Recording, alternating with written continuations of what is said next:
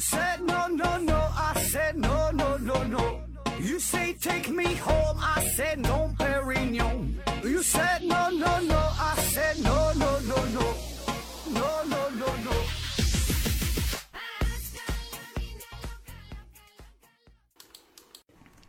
拼命探索，不计后果，思考盒子。本节目由喜马拉雅平台独家播出。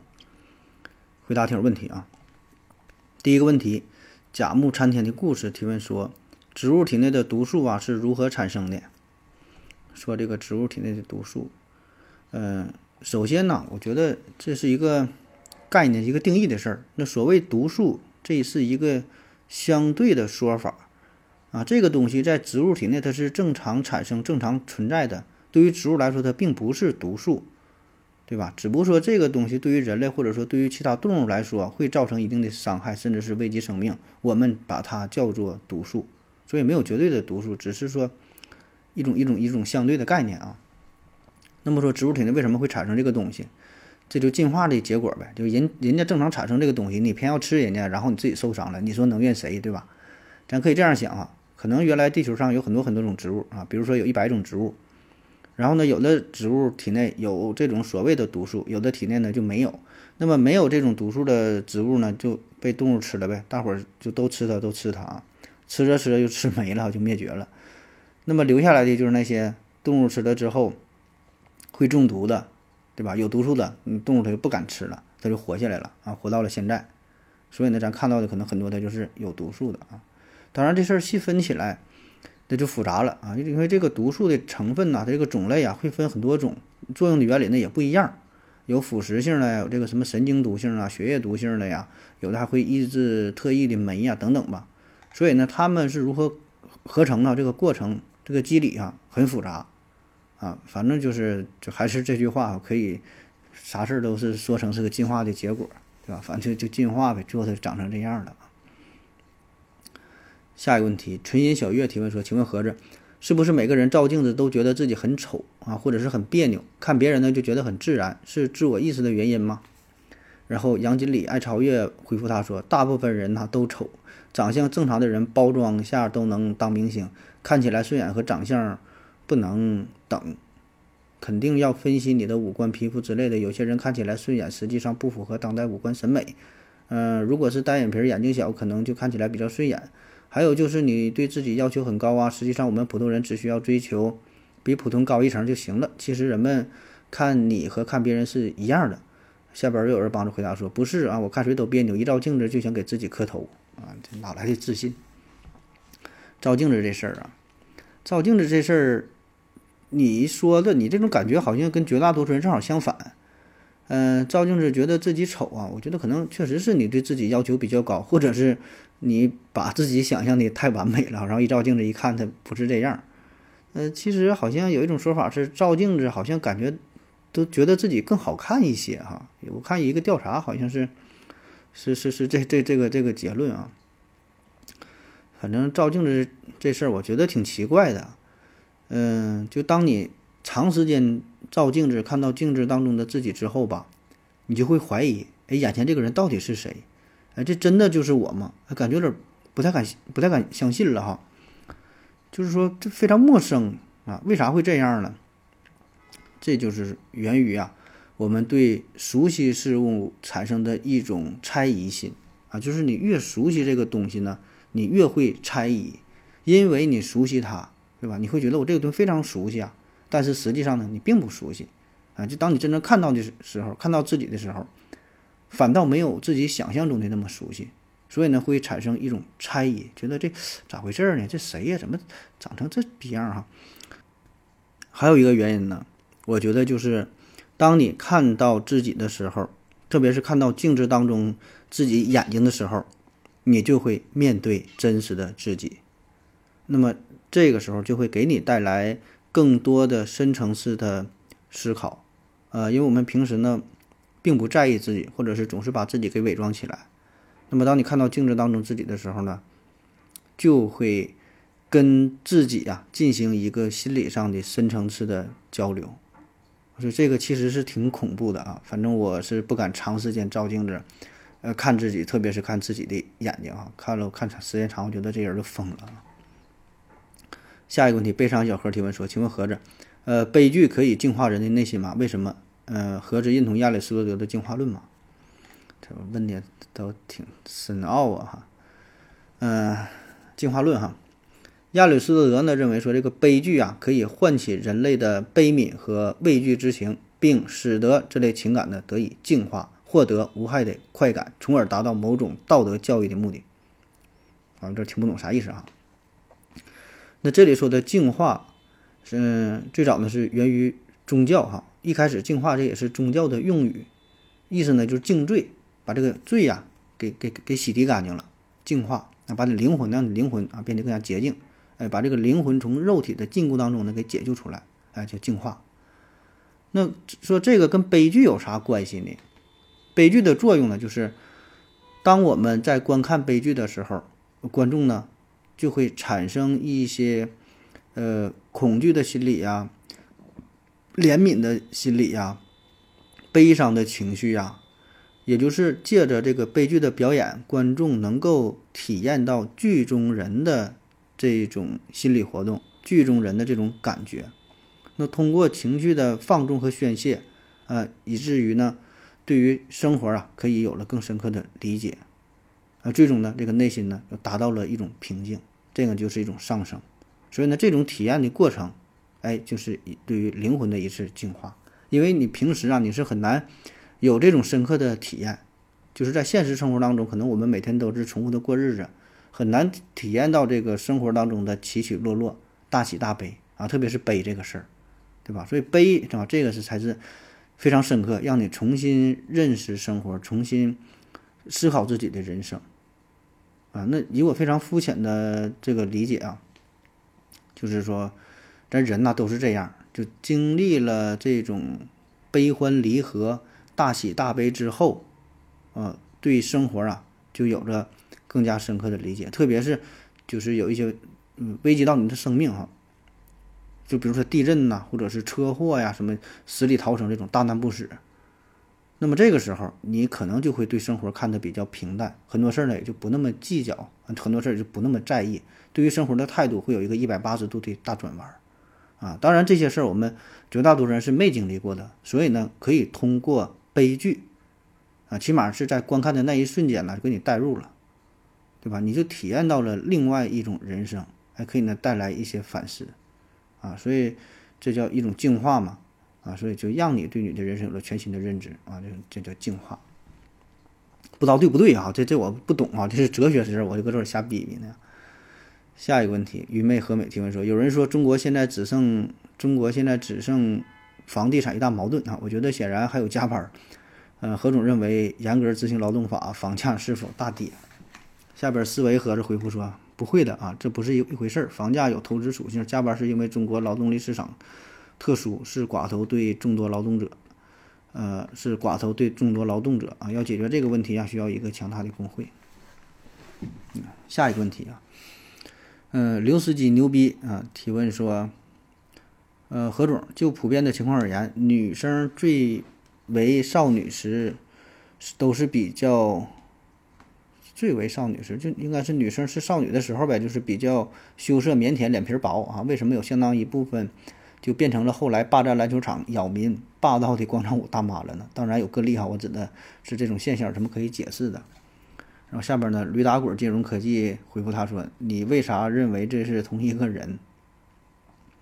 啊，说这个原来腼腆的少女变成了呃霸占篮球场的广场舞大妈，这事儿我觉得和男女无关，对吧？你不要单拿女生说事儿，说这个少女变成大妈。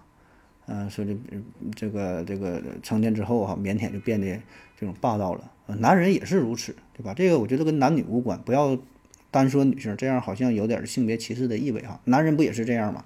年轻的时候偷偷看女生看一下都会脸红，对吧？那么多年之后也是学会了各种知识，玩的不亦乐乎。人嘛，他就是这样，每个人都是如此，人都是会变的，都是在不断的去成长，不断的去学习，不断的重新塑造自己的性格。甚至呢，会变成自己最讨厌的那个人啊！这个就是人生啊，男女都是如此啊。下一个问题，悲伤小何提问说：“请问盒子啊，看文科类的论文呐，怎样才能有大的收获？看完之后就总结出一个可以用一句话来表达的结论而已。下边别紧张，回复他说：“如果我不展开详细论述，只说这一句话，也没有信服力。”问题没看的特，没看太懂哈。说这个文科文科类的论文怎么还有更大收获？嗯，你你你这话我。感觉有点挑衅的味道呢。怎么说？看文科类的论文如何才能有收获？好像说你看完了之后，就是经常没有收获，是不？这事儿我不知道为啥非得强调一下这个文科类论文啊？就是就是就就文科理科这论文，你你你都得好好看呢。咱就说不管文科理科吧，不管什么样的论文，嗯，它都可以概括成简单的一句话，对吧？这论文它就是这样啊。这论文不都这么写吗？这格式不都这样的？一个题目下边是什么通讯作者，然后是什么什么第一作者、第二作者，然后下面有一个什么概述吧，啊，关键词，什么什么结论，对吧？不都这样吗？就是爱因斯坦广义相对论，他一句话也能概括得了，对吧？那咱就是不挑衅呐，不说这个，咱就单纯说说怎么看论文哈，怎么能从这个论文当中获得更多的有用的内容。啊，我说说个人的体会哈，毕竟也是上了几年学，呃，发表过几篇论文哈，在这个 Nature 和 Science 上都有过啊。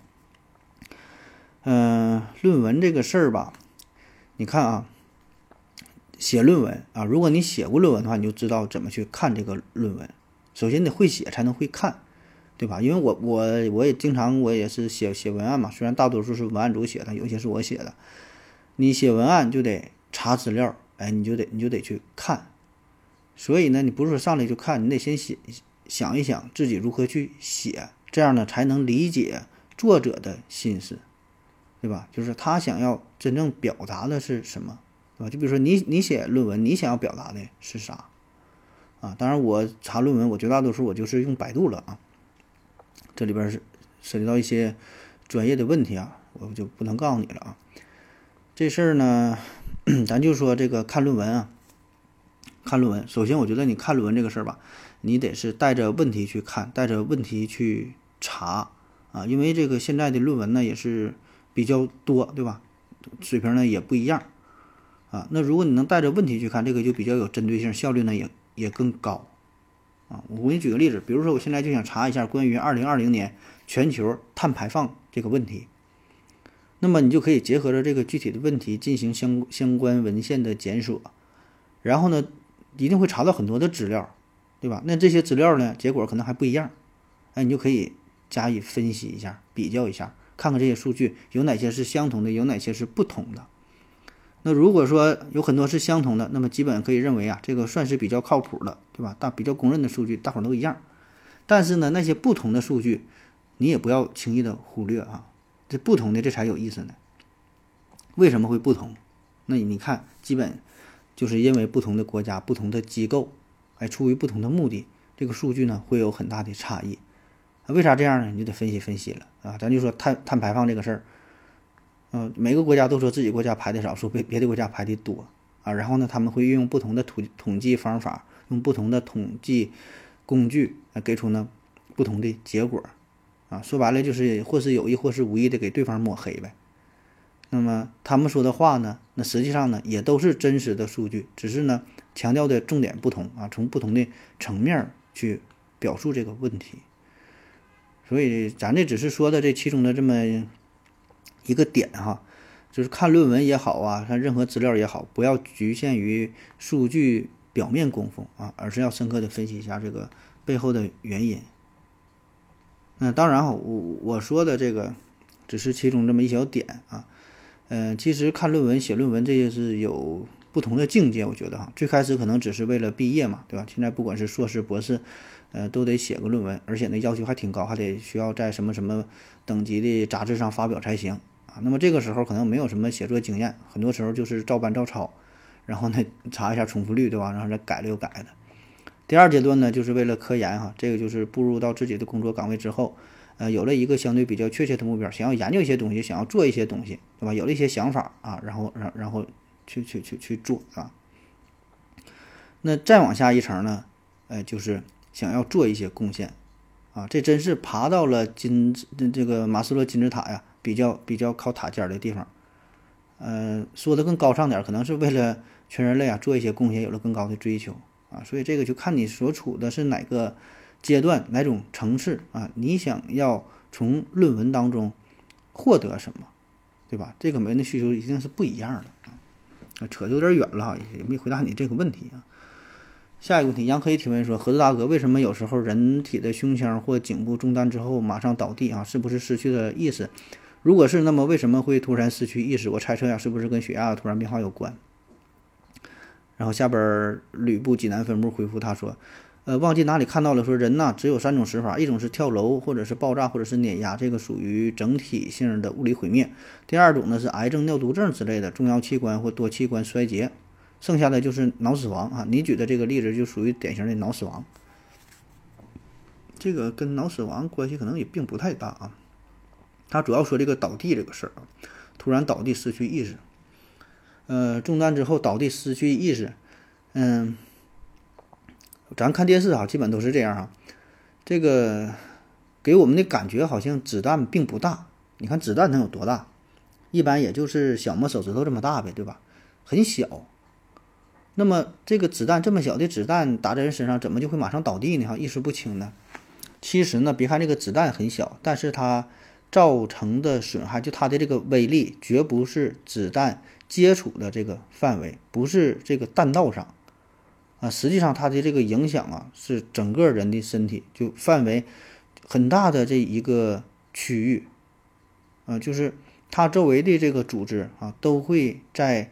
非常短暂的瞬间哈，发生一个位移啊，这个叫空腔效应啊。我之前在看过一个视频啊，就是讲这个讲这个子弹的杀伤力哈，比较不同的枪啊，AK 啊什么什么的，就做那个实验嘛，就是模拟人体用那个琼脂还是用什么东西啊，就模拟这个开枪整个子弹进入人体的过程，然后有那个慢放啊，就会看到那个子弹进入人体之后，整个这个弹道周围。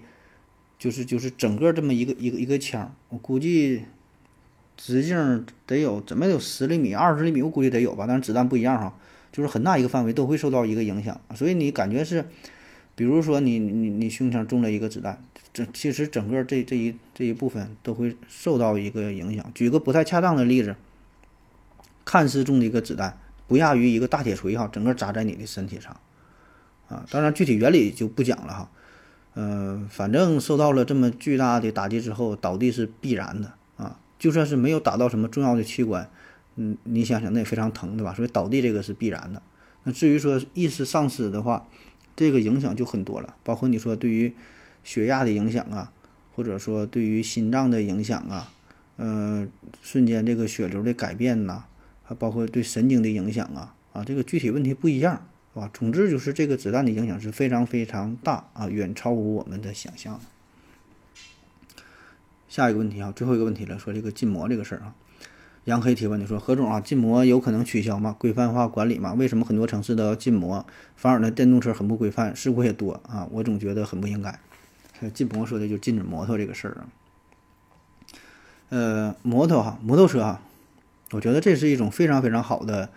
交通工具，特别是对于短途来说，非常方便，对吧？你开着也方便，停着也方便。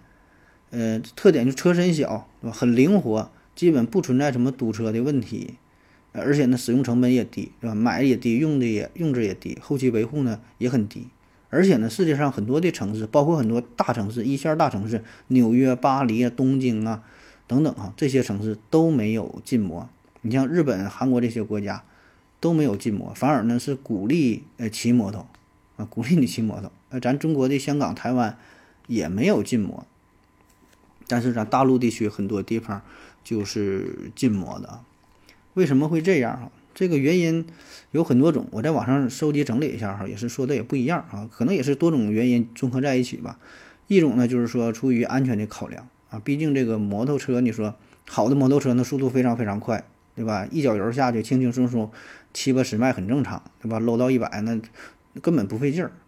但是呢，它摩托车这毕竟，嗯，它它叫叫啥？汽车叫铁包铁包肉，是吧？摩托车那是呃肉包着铁对吧？它也没有什么安全气囊，没有什么安全措施，顶多你就戴一个头盔，对吧？所以这个很容易出现交通事故。呃，还有一个呢，就是也是安全考虑。这个安全是啥呢？在上世纪七八十年代，可能八九十年代那个时候呢，哎，经常有利用摩托车作案的。那个时候摩托车管的不是特别严，特别是在一些农乡结合部啊一些地方，两个人骑着摩托车，后边呢坐一个人，然后到你旁边，对吧？你这个包拎个包，啊，一下抢着了，骑摩托就跑了，很难追，对吧？警察来了，他跑出老远了，根本找不着。特别是黑天的时候，这种案件呢是时有发生。哎，所以呢，也就是，呃，禁止了这个这个摩托车啊，因为那个时候还没有电动车，就是咱说这种是电动摩托车啊，就没有这种，所以都是摩托车，所以后来就就也禁摩，这也是一个因素。那还有一方面呢，是说出于对于环境的考量，就是这个空气污染这个事儿，啊，然后还有什么造成交通拥堵啊等等啊，这些我觉得不太成立，对吧？因为你摩托车排的这个尾气，你跟汽车根本没法比，这摩托车的排量再大。它能大到哪去，对吧？然后说交通拥堵，我觉得这个关系也不是特别大。嗯，你交通拥堵还是汽车堵的吧？就摩托车能堵哪去，对吧？我我觉得也这个这个影响不太大啊。嗯，还有一个观点啊，就是这有点阴谋论了。我觉得说这个限制摩托车呢，就是为了大力促进汽车的购买啊。因为你你想想，现在如果要是不限制摩托车的话，很多人可能就不买汽车了。就买个摩托车就完事儿了呗，比如说，比如说上下班几公里，呃，三五公里，对吧？甚至说十公里以内，我觉得，特别是对于南方一些城市的不是特别冷的情况，啊，不像咱北方，呃，大冬天可能骑摩托车就确实不行啊。南方很多城市气候很好，骑个摩托车反而挺方便的，啊，那你现在不让骑摩托咋办？就得买个小汽车啊，哪怕买个二手的比较便宜的，对吧？它就是为了带动，呃，汽车市场，啊，当然这个是一个。有点阴谋论的意思，但确实结果就是这样，对吧？因为卖的不仅仅是汽车，包括整个汽车从制造它的上游、它的原料，对吧？制造方面、销售，这包括这个售后啊，这也是刺激了经济、刺激了 GDP 的增长，对吧？加上一些税收啊，汽车的这个附加产品的很多的产业的发展啊，一连串的啊。那么至于说另外一个问题，这个电动车为什么不管啊？你现在好的电动车也能干到挺快啊，这事儿呢我也没太想明白啊。嗯，电动车好处跟这摩托车相比，就是可能就污染污染没有那么重，对吧？然后呢，速度也不会那么快，因为电动车很多它都是限制了，一般可能最快可能也就是六十吧，一般都都是限制给你给你调了，不让你骑那么快。其实你说摩托车和电动车这个关系，不就是相当？相当相当于这个传统汽车、燃油车和这个特斯拉的关系，对吧？这不一样吗？对吧？只不过驱动形式可能不不同，一个烧气儿，呃，一一一那那个一个烧油，一个一个一个一个烧烧电啊。所以这是国家的规定哈，咱也不太懂啊，反正咱就是随便闲扯吧。好了，今天节目就是这样，感谢各位收听，谢谢大家，再见。感谢您的聆听，如果你也想提问的话。请在喜马拉雅平台搜索“西西弗斯 FM”，在最新一期的节目下方留言即可。